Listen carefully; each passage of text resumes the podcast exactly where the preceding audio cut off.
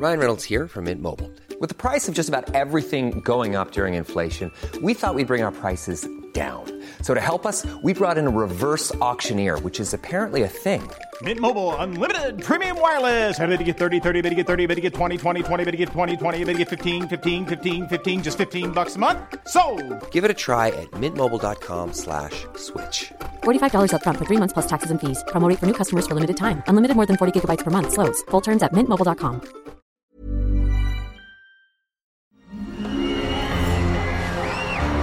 Arcadia Media.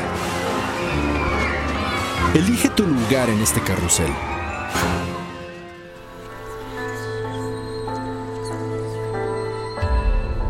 El cambio induce la transformación de perspectivas que conducen a la modificación del mundo a partir de nuestro universo personal. ¿De dónde nace el impulso que detona ese cambio? ¿Cuál es la fuerza que nos lleva a cuestionarnos a nosotros mismos? Cruzar los obstáculos, venciendo el miedo y convertir esas ideas en una realidad. Exploremos la fuerza detrás de las ideas que a diario son lanzadas al infinito. Hagamos un cambio, todos juntos. Esto es Héroes, por cultura colectiva.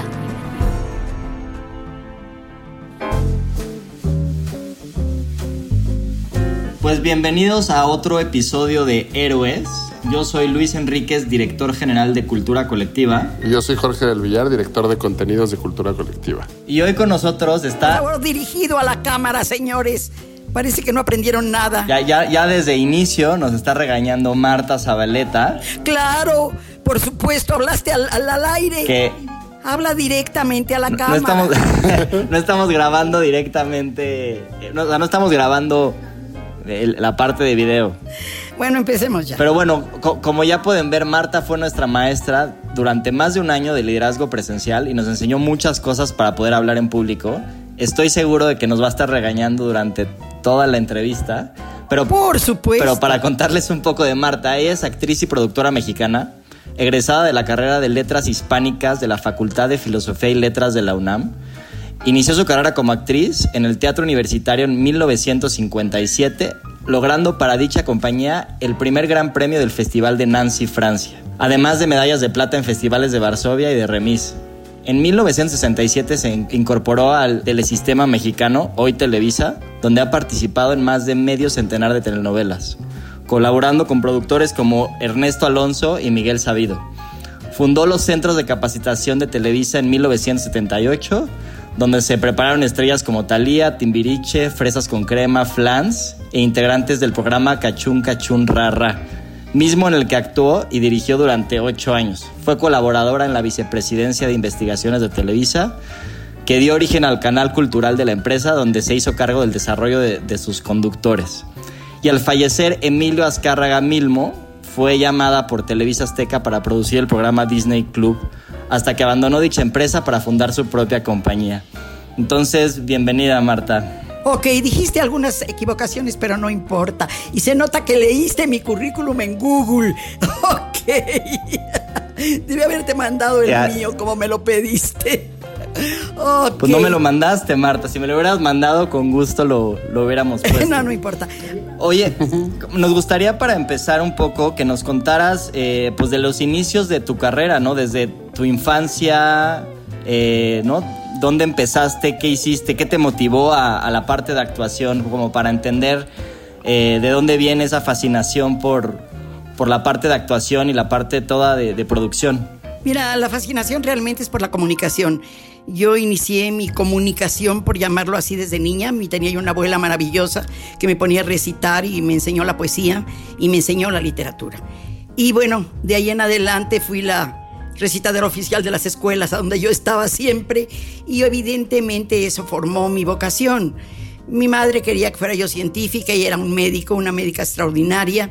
Y bueno, yo lo intenté, me eché un año de, de- de ingeniería, pero pues la verdad no daba yo una.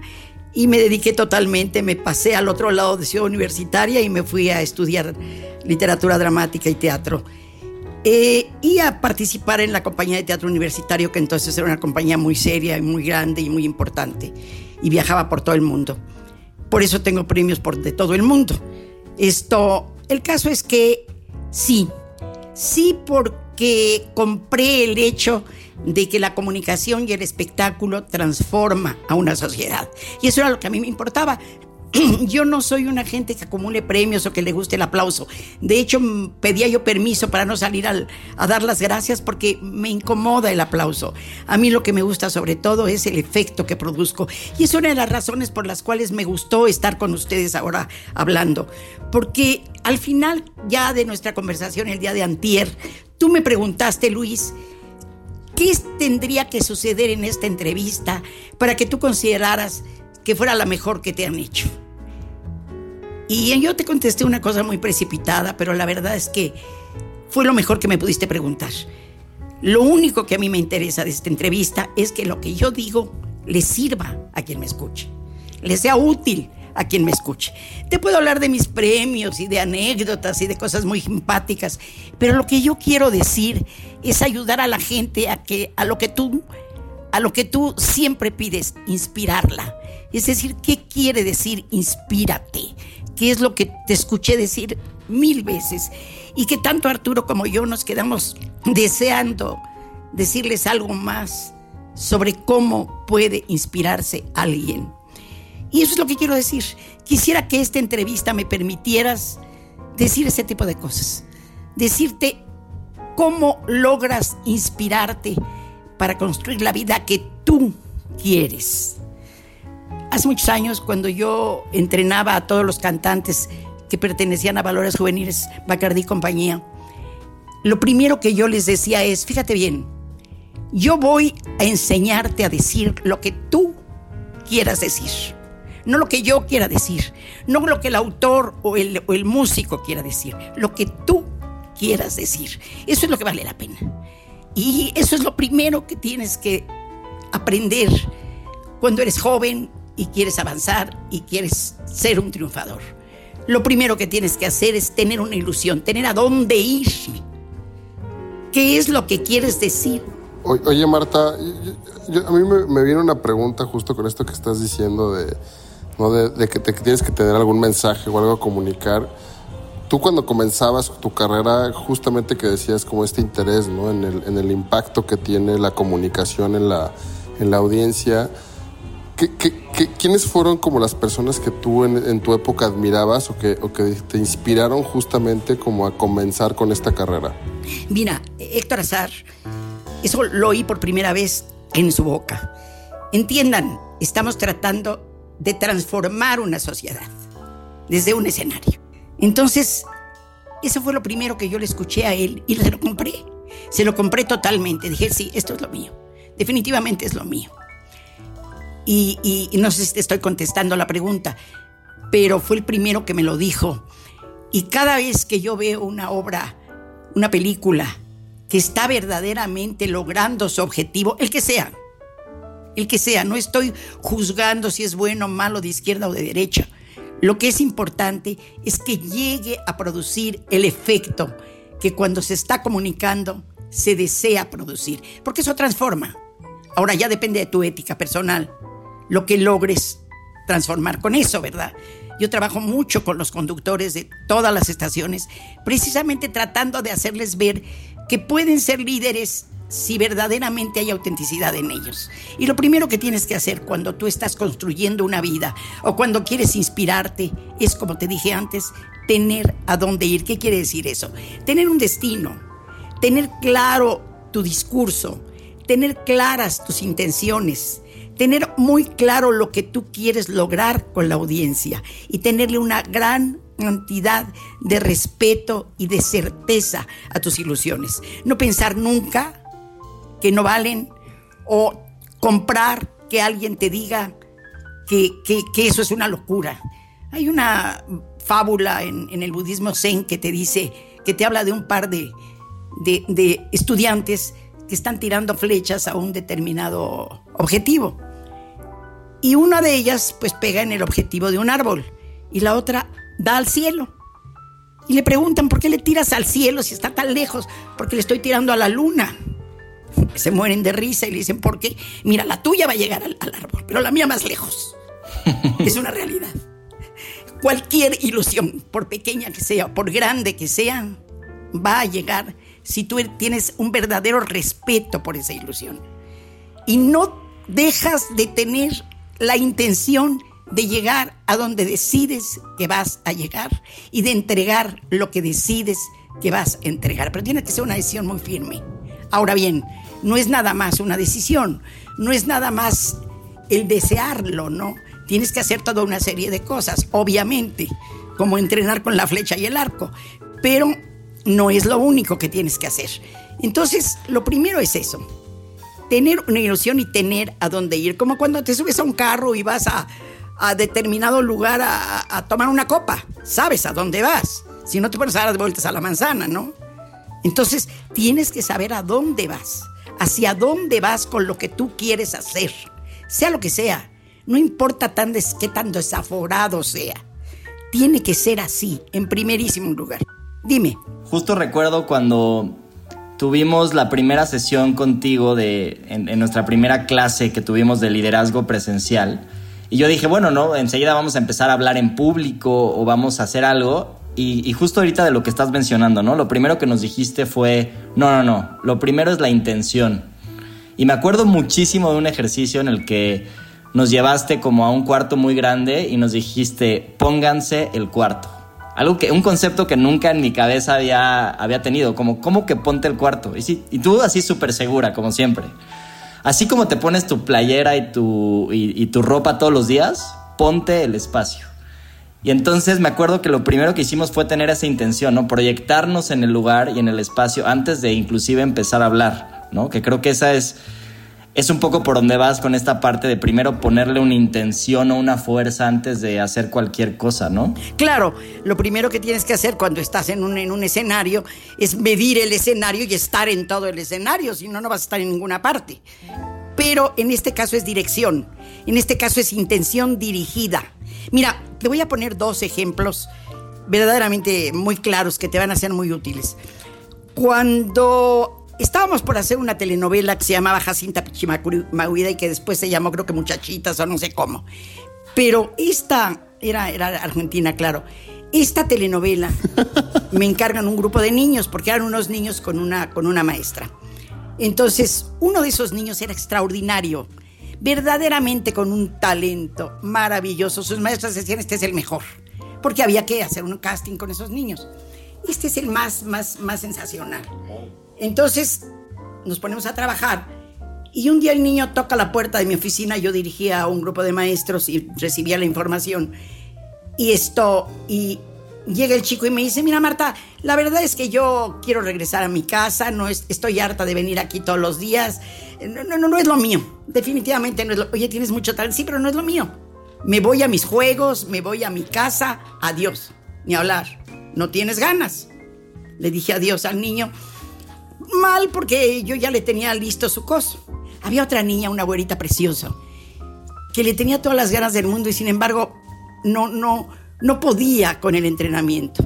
Y sus maestros pues la habían reprobado en todo. Entonces me tocó, lo cual es terrible para mí, me tocó decírselo. Y me tocó además decirle, mira, no pierdas tu tiempo. Eh, se fue. Esta niña es estrella.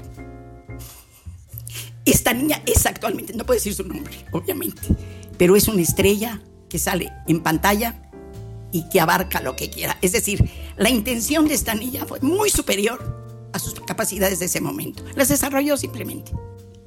Y en ese niño, pues no. Más adelante estábamos en, la, temporada de Timbiriche y teníamos que sustituir a los Timbiriches, porque, sobre todo a Benny, porque Benny estaba por por irse a Berkeley a estudiar allá y, nos dejaba el grupo incompleto. Entonces hicimos un casting impresionante, pero había un chavo dentro del grupo que era estupendo, bailaba estupendo, tenía una tesitura que abarcaba lo mismo la tesitura de Benny que la de Diego, que eran las dos estrellas masculinas. Si no, no, no, no había para dónde, es fulano. El sustituto de, de, este, de Benny es fulano.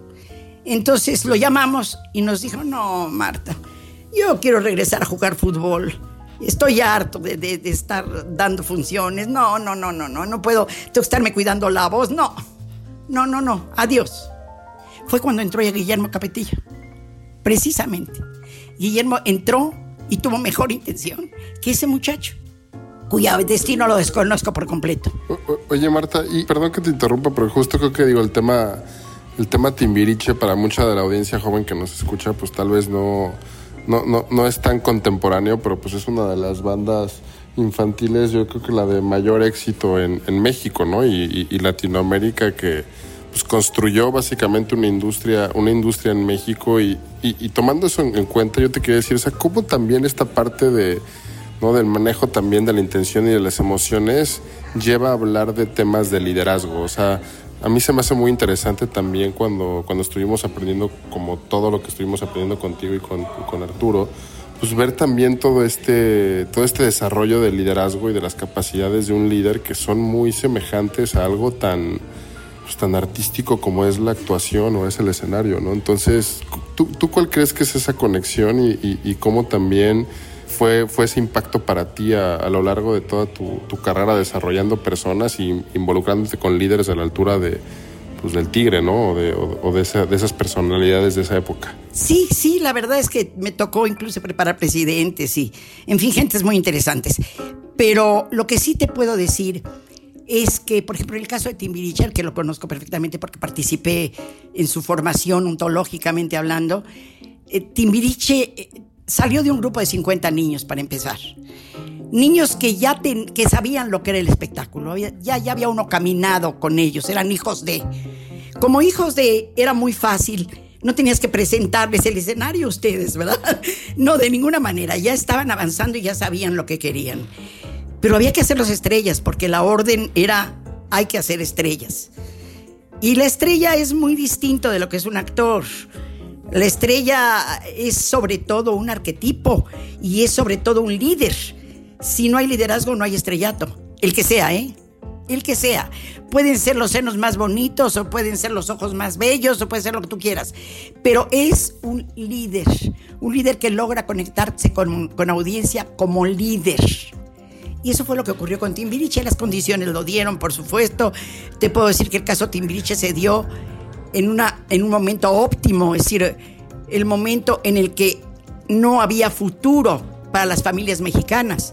Ahora tampoco lo hay, pero en ese momento era la primera vez que se veía con, con- con toda claridad.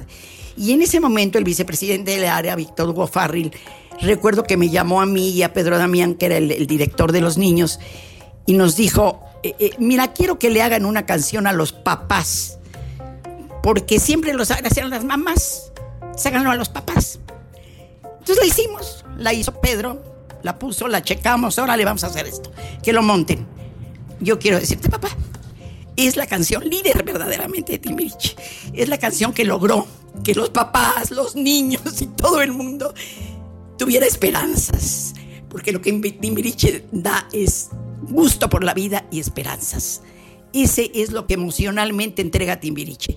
Y eso es algo totalmente universal. Dime. Que justo esa, nos contabas que justo esa canción coincidía con una época en que, pues digamos que a nivel económico México, pa- digo, para variar, este, no le estaba yendo tan bien. Y que justo estaba muy enfocada para resaltar el ánimo de, de los papás, ¿no? Sí, de, de las familias en general, que, que sintieran que había futuro. Eso era todo. Entonces, en esa forma fue como se creó Timbiriche. Y el tono de Timbiriche era alegría, alegría de vivir. Los chicos se, se entrenaron como estrellas. Es muy complicada la- el entrenamiento de la estrella, pero, pero lo que te puedo decir es que, que, que se les entrenó así y llegaron a lo que quisieron. Llegaron a lo que quisieron llegar gracias a eso. Y gracias a eso siguen llegando a lo que quieren llegar y tienen trazada perfectamente lo que resta de su carrera. Y le resta lo que aguanten sus cuerpos, que eso fue lo que ellos vieron la última vez que hicieron todas las funciones que dieron en el auditorio y en la, y en la República, fueron dos años de, de gira a, llenos. Y fue por eso, porque ellos saben lo que hacen y lo que pueden hacer y lo que no van a hacer el resto de su vida también.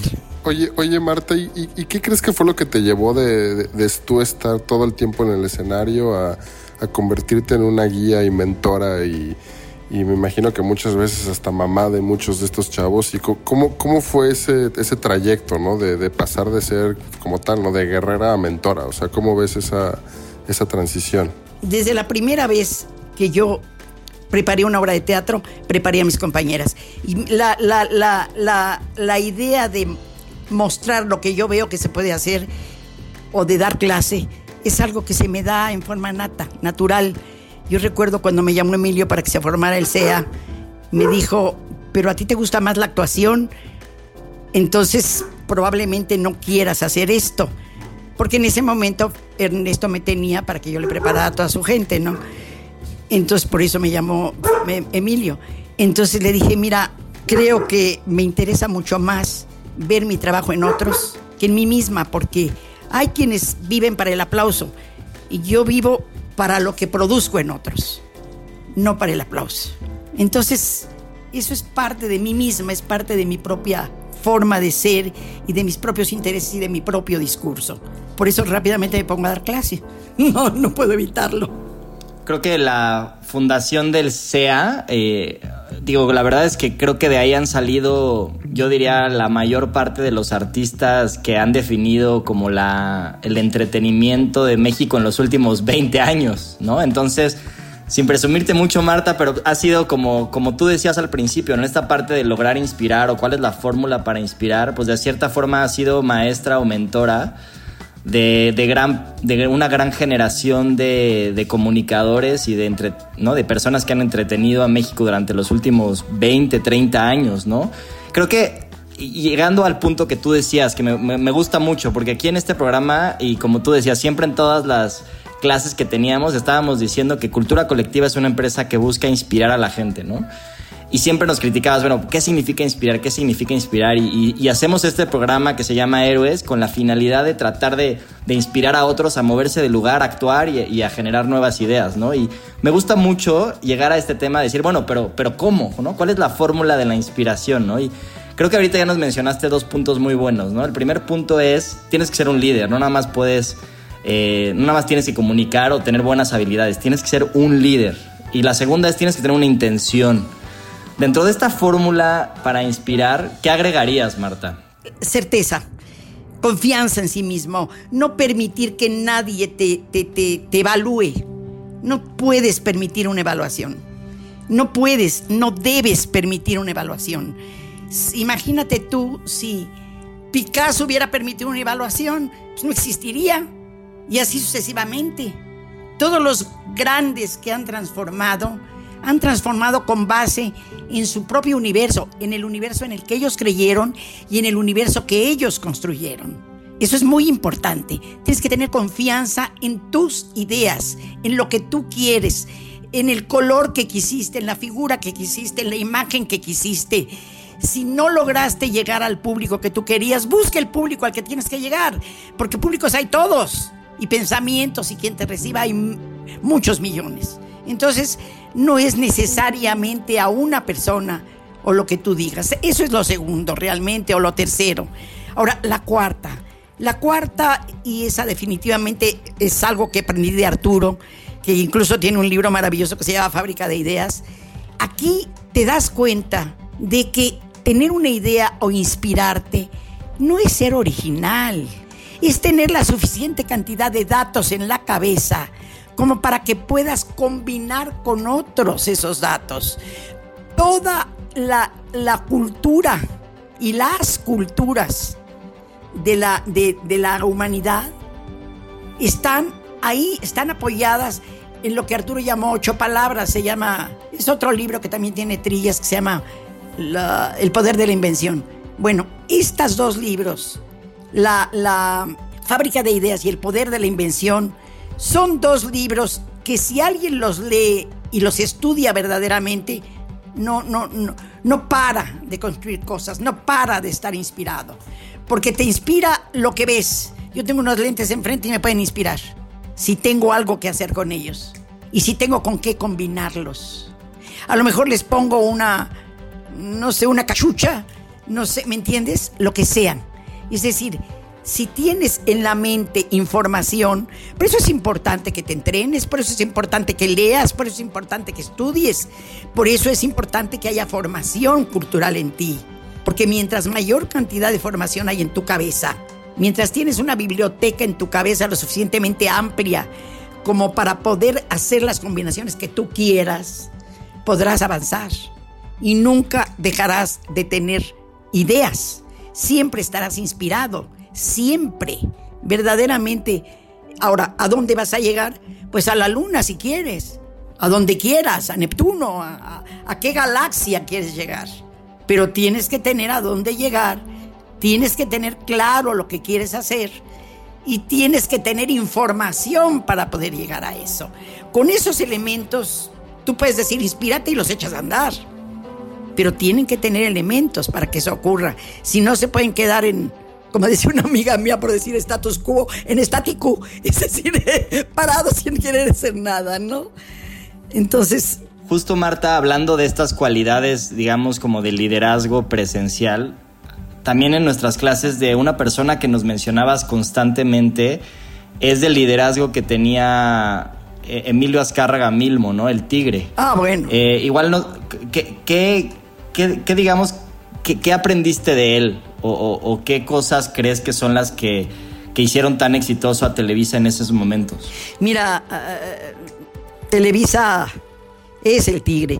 Y esa era eso. Era esa dimensión que él encontraba la comunicación. Tienes que encontrar la dimensión de lo que quieres hacer. Él siempre supo que su dimensión era verdaderamente planetaria. Siempre lo supo. Y por eso siempre nos, nos, nos encaminó hacia eso. Era un hombre con una visión de que él nos decía, y desgraciadamente falleció antes de lo que ocurriera, la vida es chiquita, caray, qué chiquita es. Y eso es muy importante que se los digas también. Se te va en dos minutos, carajo. Perdónale palabrota. Pero te quedas a la mitad de lo que querías hacer. A la mitad materialmente. Aunque sientas que llegaste muy lejos. Mira, Emilio nos decía, tenemos que lograr que cada programa hecho, hecho por nosotros esté en español en cada televisor del mundo. Quería poner al español como, la, como, el, como el idioma número uno y casi lo logra.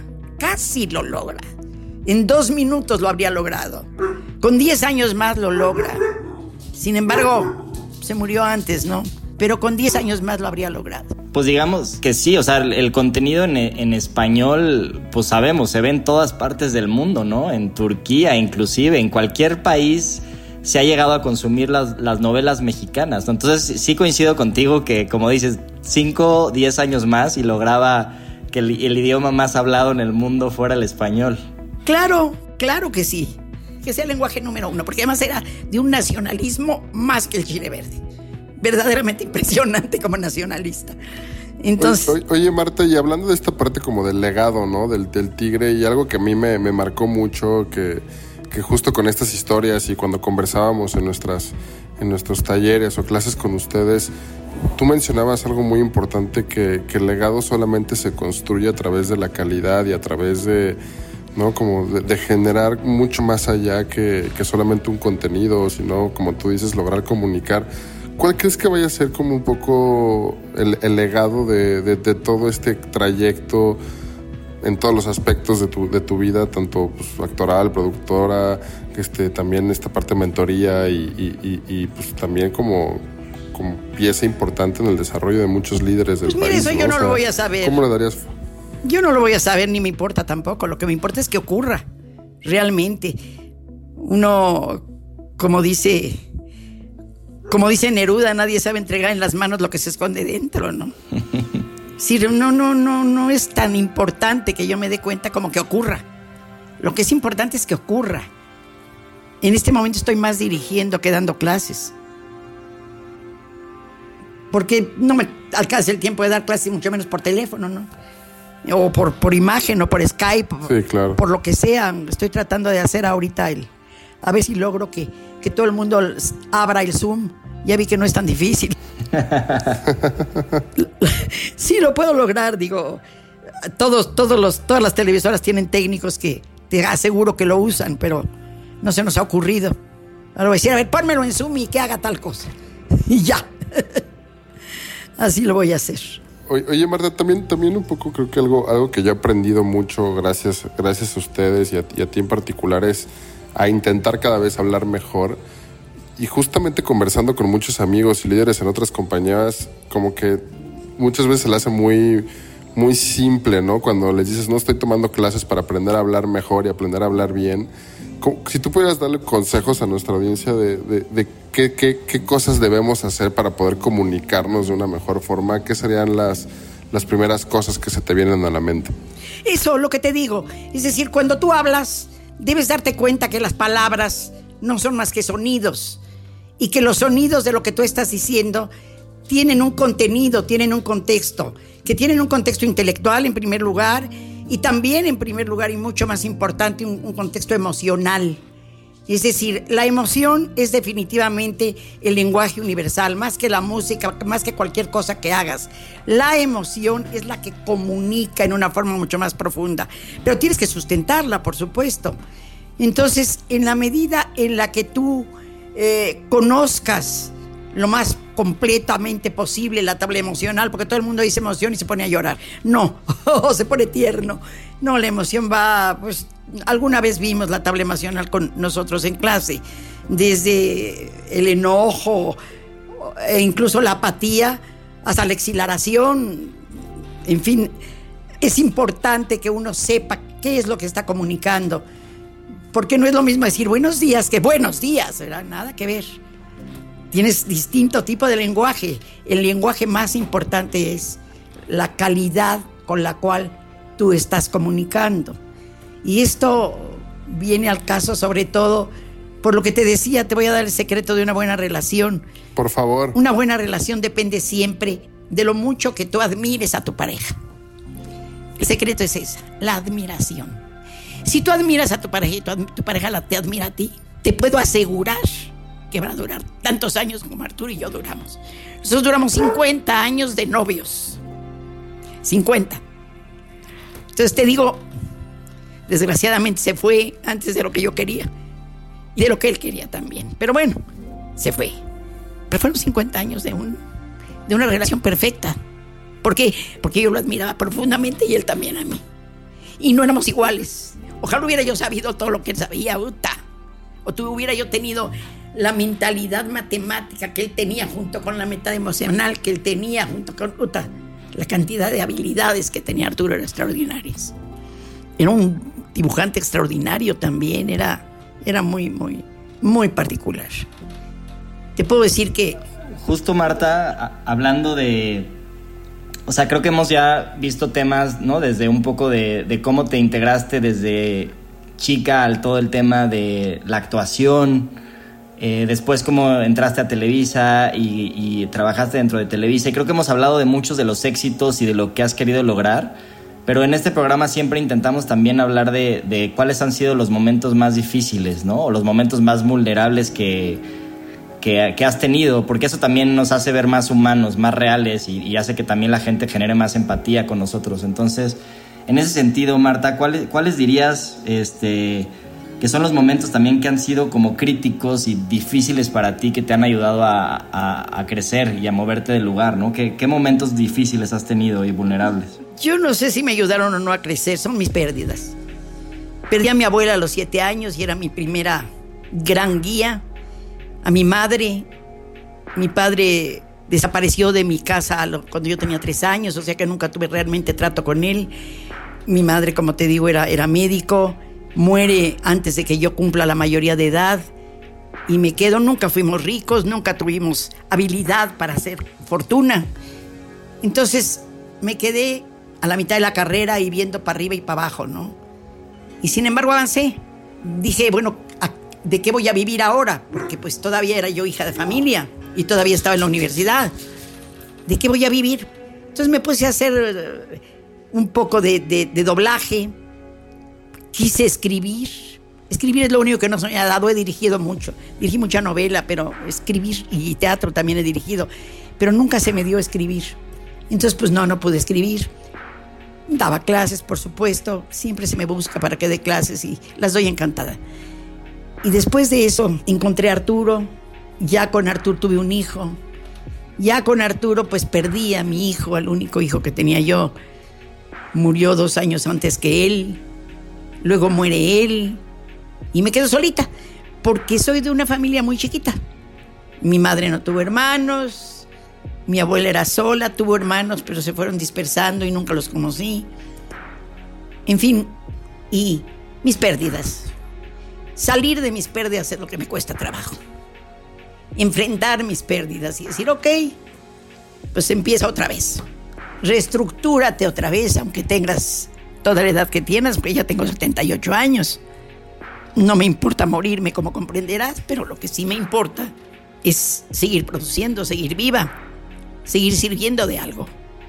Una vez Miguel Sabida, que es, que es mi mejor amigo, lo conozco desde que estábamos en, en prepa y desde entonces somos amigos íntimos, me decía, todavía no había muerto Arturo cuando me preguntó esto, fíjate que se me ocurre, él es mayor que yo, tengo un conflicto existencial y es, no sé de qué trató mi telenovela. Yo sí sé de qué trató mi telenovela. Él también lo sabe, claro. Ese día estaba en, melodrama. ¿Tú sabes de qué trató tu telenovela? Le digo, sí, fíjate que sí, sí sé. Y estoy tranquila porque los destinos que tuve, los deseos que tuve, las ilusiones que tuve se cumplieron todas. Y es cierto, se me acabó la pareja, que era una de mis grandes ilusiones, pero se cumplió, finalmente se cumplió. Y mi trabajo pues, también me, hace, me, llena de satisfacciones. Y una vez me decía, tienes que hacer tal o cual. Me escribió una obra de teatro muy bella que quiere que, que tiene ganas de que yo siga, de que yo haga una gira con ella, pero la verdad a mí me da mucha floquera. Esto. Sí, además es una obra de teatro muy chistosa porque, bueno, no es, no es chistoso, es un monólogo muy, muy difícil, muy, muy difícil, pero muy hecho para mí. Trabajando en ese monólogo una vez me hablan la Asociación de Críticos Cronistas de Teatro de acá de México y me dice, señora Zabaleta, este, por favor asista usted al Teatro Fulano de tal, tal día, porque le vamos a dar el premio de la mejor actriz del año. Le dije, ¿por qué hora, eh? Porque había dado 17 funciones nada más de ella. ¿Cómo de qué obra, señora de soldadera? Ay, no me diga. Fue la primera que dije, ¿por qué? Porque tenía yo años de no actuar, entonces que me dieran un premio por algo que ya ni recordaba, pues estaba. Fue chistoso para mí, la verdad. Oye, Marta, yo, a mí me, resuena mucho en la cabeza esta parte de lo que decías de las emociones y ahorita que, que platicabas de, Arturo y todo lo que representa en, tu vida. Ese, ese, ¿Crees que en, ese sentido el amor y esa emoción tan fuerte también, también como, como le ha dado mucha, mucha forma a tu, a tu carrera o, cómo, cómo, es convivir con justamente esa emoción para ti eh, hoy en día y, y, cómo, de dónde viene esa fuerza también. Mira, a mi carrera siempre fue paralela porque Arturo le daba miedo a mi carrera. Creo que te conté una anécdota muy simpática de un día que una amiga me pidió que hiciera yo, que canturreara yo, porque pues yo no soy cantante, pero que canturreara yo una, una mamá Carlota en, una, en un bar que así se llamaba y está en Cuernavaca. Entonces esto, vamos al estreno de mamá Carlota y se me va el micrófono a la mitad. Y, Miguel tuvo que detener a Arturo porque ya, ya iba al escenario a sacarme del escenario porque decía que me iban a matar, pues había una bola de borrachos, claro. Entonces, déjala, la va a resolver ella. No, la van a matar, gritaba Arturo. Entonces esto, pero pues no, no, nunca, siempre controlé público y escena, no hay problema. No me iban a matar. Es decir, eh, eh, no, Arturo le daba miedo verme en escena, se asustaba mucho en los estrenos y a mí nunca me dio miedo el público, ni el primer día que me paré frente a un público me dio temor. No me pongo nerviosa frente a un público, como acostumbra la gente. Entonces, yo no, yo, yo me dedico a desarrollar lo que tengo que desarrollar y entregar lo que tengo que entregar. Si me pongo nerviosa, pues voy a entregar la mitad. Creo que hablando justo del tema de nervios, una de las cosas que más recuerdo también en las clases es Decías, bueno, si te da adrenalina, en vez de que esa adrenalina te eche para abajo y te dé miedo hablar en público, utilízala para echarle todavía más energía y fuerza a lo que digas. Y me acuerdo mucho porque yo por más que he hablado 50, 60 veces este, en público, más de 100 personas o lo que sea, siempre me pongo nervioso. Pero ahora ya en vez de verlo como algo negativo, lo veo como algo que me da más fuerza y lo veo como algo positivo gracias a, a lo que he aprendido contigo. Oye, ahora cambiando la, como dices, ¿no? El nivel de emociones. Eh, yéndonos a las emociones eh, como más de alegría y de este lado, y, y va a ser difícil para ti porque ya nos dijiste que no te gusta el reconocimiento, pero No el aquí aplauso, siempre, el el reconocimiento, claro que es bueno saber que, que exististe.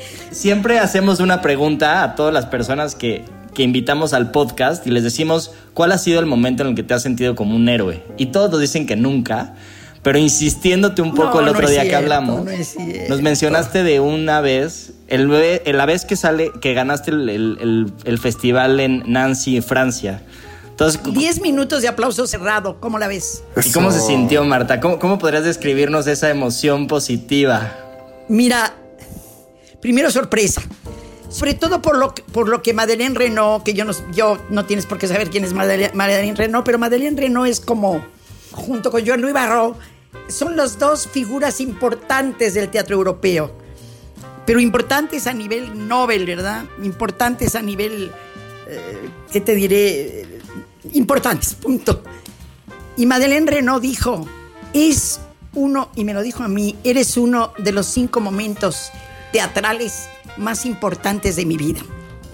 Entonces, ¡ah! me volví loca. había yo logrado algo impresionante que ni siquiera me había propuesto. Y, y- luego lo dijo públicamente hablando completamente de la obra de teatro que había dirigido Juan Ibáñez magistralmente.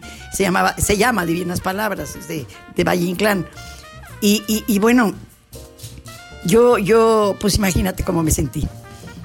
Y, esos 10 minutos, pues claro que son, te llenan de, de- de energía, de energía positiva, ¿no? Te apapachan. Yo la sentí como un apapacho, no, no, no, no me sentía yo más grande o más chica, sino muy, muy querida, muy apapachada, muy, muy segura de que había logrado lo que había logrado. Oye Marta, pues digo ya para ir cerrando un poco la entrevista, eh, yo te quiero decir que dentro de cultura colectiva, eh, pues has logrado muchas transformaciones, ¿no? Creo que el hecho de que nos hayas ayudado a Jorge y a mí a, a tratar de hablar un poco mejor en público y que creo que todavía no lo logramos bien, apenas vamos poco a poco, pero sí nos ha ayudado mucho a tener una mucho mejor comunicación con nuestra gente, ¿no? Yo te puedo decir que Jorge hace dos años, cuando hablaba, creo que no le entendía el 50% de la gente. Es más, había una encuesta, me acuerdo perfecto, en la compañía que, le, que hicimos de como, ¿entiendes lo que te quiere decir tu jefe? Y creo que la, a Jorge, creo que el 70% decía que no le entendía. es real. Y no después de eso yo te puedo decir que gracias, mucho, mucho gracias a ti y Arturo. Hoy te puedo decir que cuando escucho a Jorge hablar con su gente o en público, hay una mucho mayor claridad y una energía y una determinación muy fuerte. Entonces, te puedo decir en carne propia que he visto como eh, la- las enseñanzas, cómo se transforman y ayudan. En mi caso creo que también he poco, pero he podido hablar mejor en, en- en público. Y además, inclusive con la gente que tenemos en la compañía. Me acuerdo también de, de cómo ayudaste a transformar a una de nuestras influencers, ¿no? Ahorita a esta... a un- ¿Y cómo está esa niña, eh? Muy bien. Va Rompiendo el internet poco a poco. Exacto. Sí, cómo, cómo a- ayudaste. Me acuerdo perfecto que la primera vez que viste a Inés Palacios, que es una de nuestras influencers en cultura colectiva, me acuerdo como que le, le dijiste, no, tienes el cuello muy largo, te tienes que cortar el cabello para estar mejor. Y creo que se, se- durante tres o cuatro meses no lo hizo, pero al quinto mes se cortó el cabello, ¿no? Exactamente Sí, como había dicho Marta. terminó haciéndome caso. Claro. Entonces sí, creo que o sea, lo- lo- a lo que yo quería llegar con esto, Marta, es que yo te quiero agradecer mucho todo lo que he aprendido contigo y lo que hemos aprendido y que...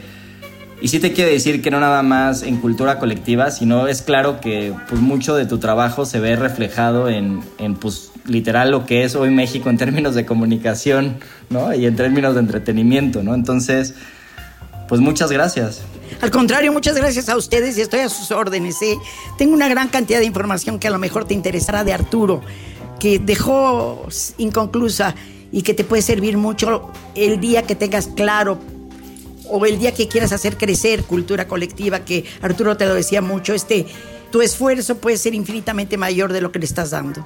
¿Te acuerdas? Sí, y, y- y la verdad es que me, yo me quedo con ese pendiente porque me acuerdo mucho que Arturo me buscó justo para tener una junta y yo ya estaba de viaje y cuando regresé de, del viaje pues ya Arturo ya no estaba, entonces sí, sí me quedé con ese pendiente de aprender mucho más de él. Habrías aprendido maravillas, ¿eh? porque lo que tenía Arturo era muy superior a cualquier cosa que yo te pueda decir, pero tengo toda su información y tengo dos gigantescos discos duros, ¿verdad, ¿verdad Marrufo? Con quién sé cuántos cientos o miles de, de gigas de, de- de información de él, con dibujos y textos y bueno. ¿Y tú Jorge cómo, cómo concluirías también? Veo varias cosas. Pri- primero veo, veo muy interesante el, el- el análisis de mi comunicación y, y creo que definitivamente, o sea, para mí fue un parteaguas, porque creo que yo vine mucho en este papel de, ¿no? en, en crecimiento y desarrollo profesional, en donde me decían que hablar con emociones era algo pues, no adecuado, ¿no? Y muchas veces como líder o empresario pues intenta ser lo menos emotivo posible y a mí como por mi estilo, mi personalidad y mi forma de, de hablar y de ser, pues era imposible, ¿no? Era como una... Era, pa- era para mí verdaderamente muy complicado el entender cómo, cómo ser líder y cómo comunicarme y al mismo tiempo cómo manejar mi nivel emocional y de la gente. Y que realmente como un poco en este poder que, que venimos hablando y que, y que veo muy muy claro en pues, tanto en el trabajo de, de, de Marta en toda su carrera pero también en este aporte en conjunto con, con Arturo en pareja y que, que, pues también decirte que yo nunca había visto y vivido un, un ejemplo tan claro de pues de una armonía tan buena a la hora de trabajar, a la hora de, de- de cotorrear, porque también son, son de las dos personas adultas con las que yo he cotorreado más en mi vida y, y- es, y es impresionante esa energía que, que transmiten y que verdaderamente, por más burdo que parezca la, la frase de sí proyectar esas emociones, yo en esta llamada y durante toda mi vida he sentido miedo, he sentido amor, he sentido ¿no? duda, he sentido todo eso que, que realmente sí, sí se transmite a la hora de escucharte y que creo que muchas, muchas veces la audiencia piensa que todo tiene que ser una, una fórmula racional, ¿no? O un- una fórmula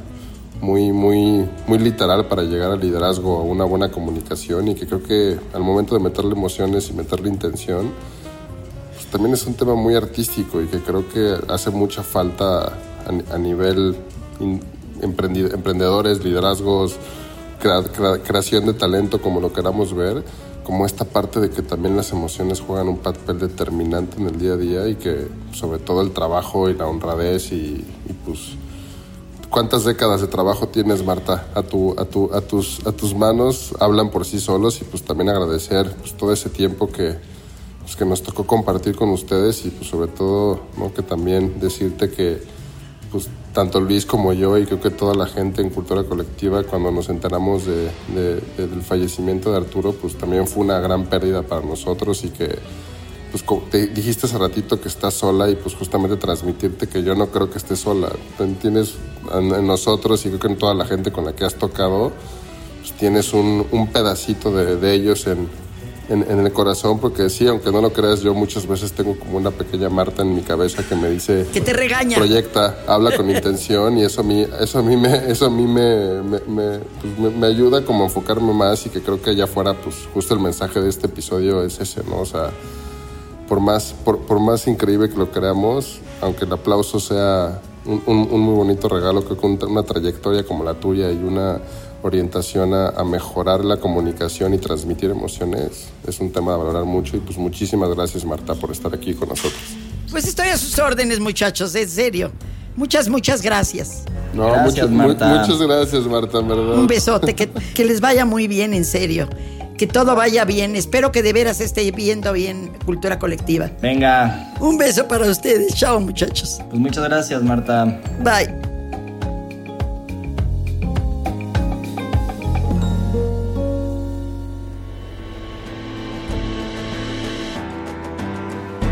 La última pregunta y la más importante es la que te haces a ti mismo.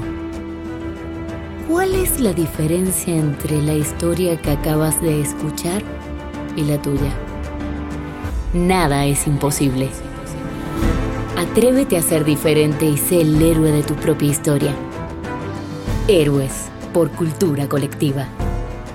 Con Luis Andrés Enríquez y Jorge del Villar. Diseño de audio, Edwin Irigoyen. Música original de Claudio Trejo Hernández. Producido por Luis Eduardo Castillo en Webback Audio. Arcadia Media.